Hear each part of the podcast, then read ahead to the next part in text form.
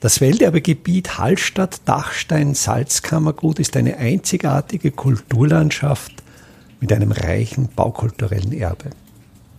Mein Name ist Friedrich Idam und ich stelle Ihnen in jeder Episode einen neuen Aspekt unseres Welterbes vor. Im Jahr 2023 feiert die höhere technische Bundeslehranstalt in Hallstatt, die 1873 als K&K Fachschule für Holz- und Marmorindustrie gegründet wurde, ihr 150-jähriges Jubiläum. Ich bin gerade dabei, das Fotoarchiv der HTBLH Hallstatt zu sichten und bin dabei auf sehr interessante Fotos gestoßen. Ich finde diese Bilder sehr interessant, weil sie die Entstehung des baukulturellen Erbes dieses Ortes sehr gut dokumentieren. Ich werde in den folgenden Episoden jeweils eins dieser Fotos besprechen. Und für Sie ist es, denke ich, sehr wichtig, dass Sie diese Fotos sehen. Es gibt Podcatcher, wo zu den Kapitelmarken Fotos auf dem Display erscheinen. Ich werde an dieser Stelle in die Episode das Geräusch des Auslösers einer Kamera hineinschneiden, dann hören Sie, jetzt kommt ein Foto. Bei Podcatchern, die das nicht können, da wähle ich den Weg, dass ich entweder direkt das Foto in die Show Notes stelle oder einen Link zu dem Foto in die Show Notes stelle. Ich hoffe, es funktioniert relativ einfach für Sie, dass Sie zu meiner Erzählung auch gleichzeitig die Fotos sehen. Eine Fotografie, die um 1950 entstanden ist,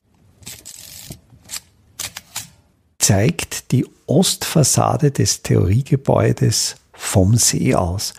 Es ist ein auch sehr stimmiges Bild, wo sich die Ostfassade im See spiegelt. Der See kräuselt leicht seine Wellen, das Spiegelbild ist leicht verzerrt. Vom Theoriegebäude ist natürlich der Südtrakt bereits fertiggestellt. Auf dieser Abbildung ist auch der Verbindungstrakt zwischen Nord- und Südtrakt in seinem baulichen Zustand zu sehen, indem er bis 1980 war. Bis zu diesem Zeitpunkt war dieser Verbindungstrakt nur zweigeschossig und war mit einem sehr flachen Satteldach abgedeckt.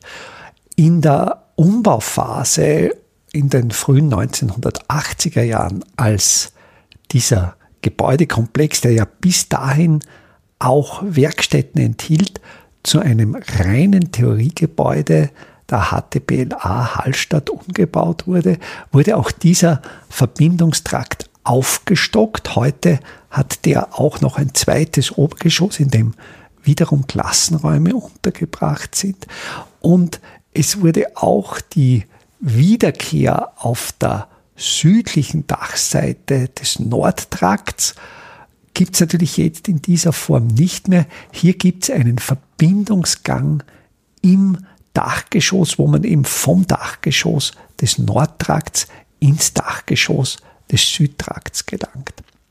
Auch die südlichen Fenster des Nordtrakts die auf dieser Fotografie noch sichtbar sind, die sind natürlich jetzt zum größten Teil, also vor allen Dingen auf der östlichen Seite, in diesen Verbindungstrakt integriert.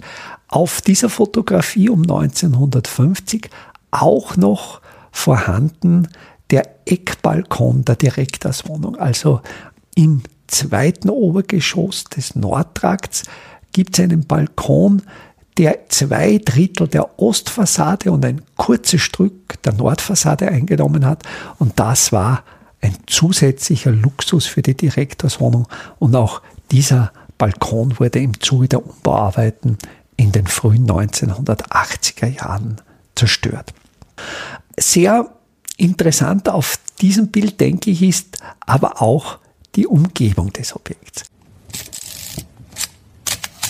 Auf der rechten Seite noch erhalten die Ebenhochwiller. Die Ebenhochwiller war ja der Sommersitz des Landeshauptmann Ebenhoch, der an der Wende vom 19. zum 20. Jahrhundert den Bau des Nordtrakts der HTL Hallstatt extrem unterstützt hat und dem es zu verdanken ist, dass die Schule am Beginn des 20. Jahrhunderts nicht von Hallstatt abgesiedelt worden ist. Diese Ebenhochvilla diente bis in die 1960er Jahre als Geschäftsfiliale. Hier war das Geschäftslokal des Arbeiterkonsumvereins untergebracht. Und wenn man bei der Fotografie sehr genau schaut, sieht man in der Fuge zwischen Erdgeschoss und erstem OG tatsächlich die Aufschrift Konsum.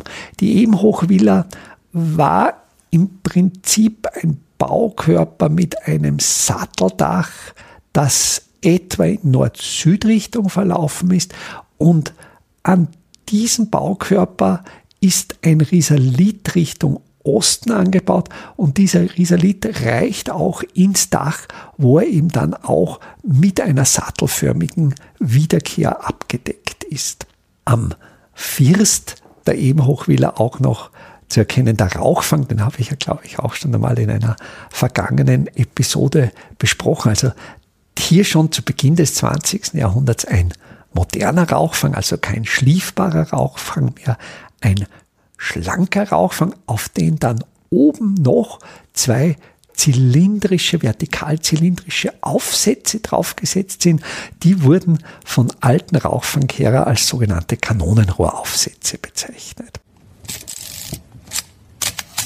Auch sehr interessant, wie ich denke, auf der linken Seite des Bilds, also noch südlich des Südtrakts des Theoriegebäudes, die Waldbachsäge. Bei der Waldbachsäge ist so auf den ersten Blick auffällig eine Brückenkonstruktion. Das ist eine Konstruktion, die am linken Waldbachufer und verlängert weiter in den See reicht. Hier sehr dominant eine Holzkonstruktion. Also es sind drei Piloten eingeschlagen. Über diese Piloten liegt ein Kantholz als Joch und hier sind, ich denke, so grob geschätzt 20 solcher Joche in den See gerammt, über den dann eine Brückenkonstruktion gelegt ist, die dann vielleicht 20 Meter in den See hineinragt und dann endet.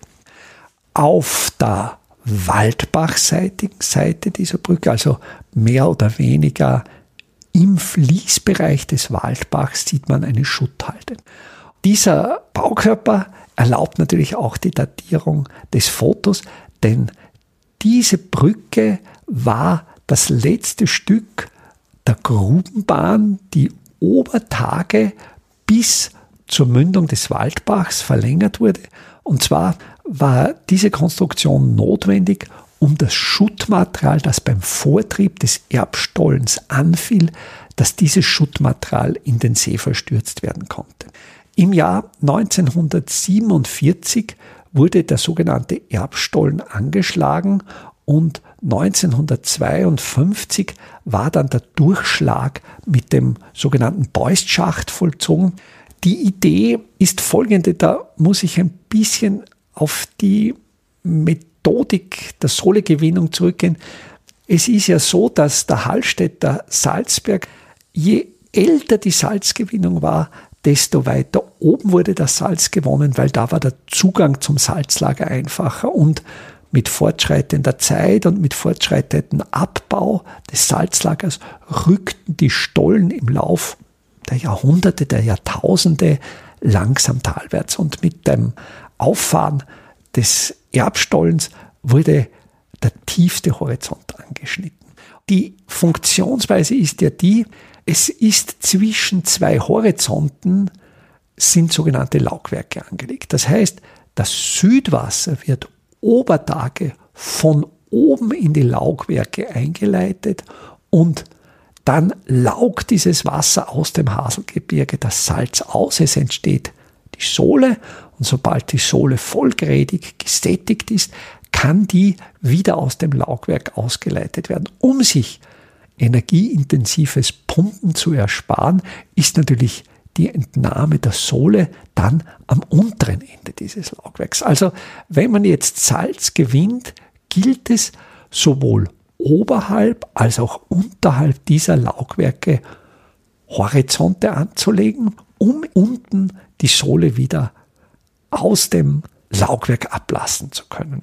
Zu diesem Zeitpunkt, also wir sind bei dieser Fotografie so um das Jahr 1950, da war ja noch in Hallstatt-Lahn das Sudhaus. Also die Idee war, einen sehr, sehr tiefen Ablass zu gewinnen, sodass auch die Sohle dann unter Tage in Rohrleitungen bis zum Horizont des Erbstollens gebracht werden konnte, geleitet werden konnte und dann im Sudhauslahn verarbeitet werden konnte. Ein weiterer Vorteil dieses Erbstollens war natürlich, dass auch die Arbeiter, die Mannschaften zum Einfahren in Salzlager nicht mehr den Salzberg hinaufgehen mussten, also zumindest bis zum Franz-Josefs-Horizont, sondern die konnten im Tal in den Stollen einfahren. Der ganze Bergbaubetrieb wurde zu dieser Zeit, also um die 1950er Jahre, vom Salzberg Hochtal in die Lahn verlegt, dort, wo eben auch heute noch immer die Zentrale der Salinen ist. Dieses Objekt war das ehemalige Salinenspital, ein Altersheim im letzten Drittel des 18. Jahrhunderts errichtet, war ursprünglich eingeschossig. Ich habe über dieses Salinenspital auch schon einmal eine Episode gestaltet.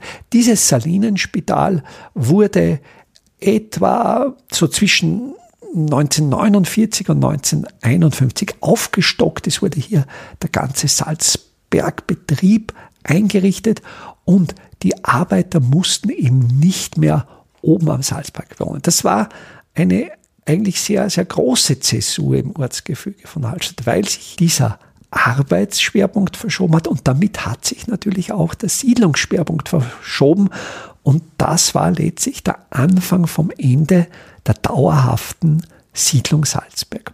Vielleicht noch einmal zurück äh, zum Foto auf die, die Waldbachsäge. Was ich auch hier äh, sehr spannend finde, ist diese Grubenbahn, die vom Mundloch des Erbstollens bis zu dieser Versturzstelle an der Waldbachmündung führte, die wurde ja von den Hallstättern liebevoll als Hallstätter D-Zug bezeichnet. D-Zug ist vielleicht für jetzt unsere jungen Hörer, in einer Zeit, als die Züge noch pünktlich waren, war eine Bezeichnung für Schnellzüge. Da stand dieses große DD-Zug für Durchgangszug, also ein Zug, der nicht in allen Stationen hält. Und diese Begeisterung, dieser, dieser Glaube an den Fortschritt, dieses Auffahren des Erbstollens, das ja den Wiederbetrieb des, auch des Hallstätter Sudhauses sicherstellen sollte. Die Salzsud war ja in Hallstatt während des Zweiten Weltkriegs eingestellt worden. Damals hieß es endgültig und mit dem Wiedererstehen der Republik Österreich wurde auch in Hallstatt wieder die Salzsud aufgenommen. Es wurde der Erbstollen aufgefahren. Also es bestand im Ort berechtigte Hoffnung, dass der Salzbergbetrieb wieder florieren wird. Leider wurde dann die Salzsud Mitte der 1960er Jahre endgültig eingestellt, aber das ist ein anderes Kapitel. Also diese euphorische Bezeichnung D-Zug, Durchgangszug und diese Trasse verlief am linken Waldbachufer auf der Fläche des sogenannten Fluters. Die Waldbachsäge wurde ja ursprünglich mit Wasserkraft angetrieben. Da wurde im Oberlauf des Waldbachs, also etwa in der Kohlstadt, wurde das Wasser abgezweigt, abgeleitet und parallel des Waldbachs mit einem geringeren Gefälle in einem Werksgerinne, einem sogenannten Fluder, das kommt von Fluvius, also eigentlich, eigentlich Fluss. Es gibt ein Foto, das ich auch schon beschrieben habe aus der Errichtungsphase des Südtrakts, wo man dieses Fluder zum Teil noch in Funktion sieht.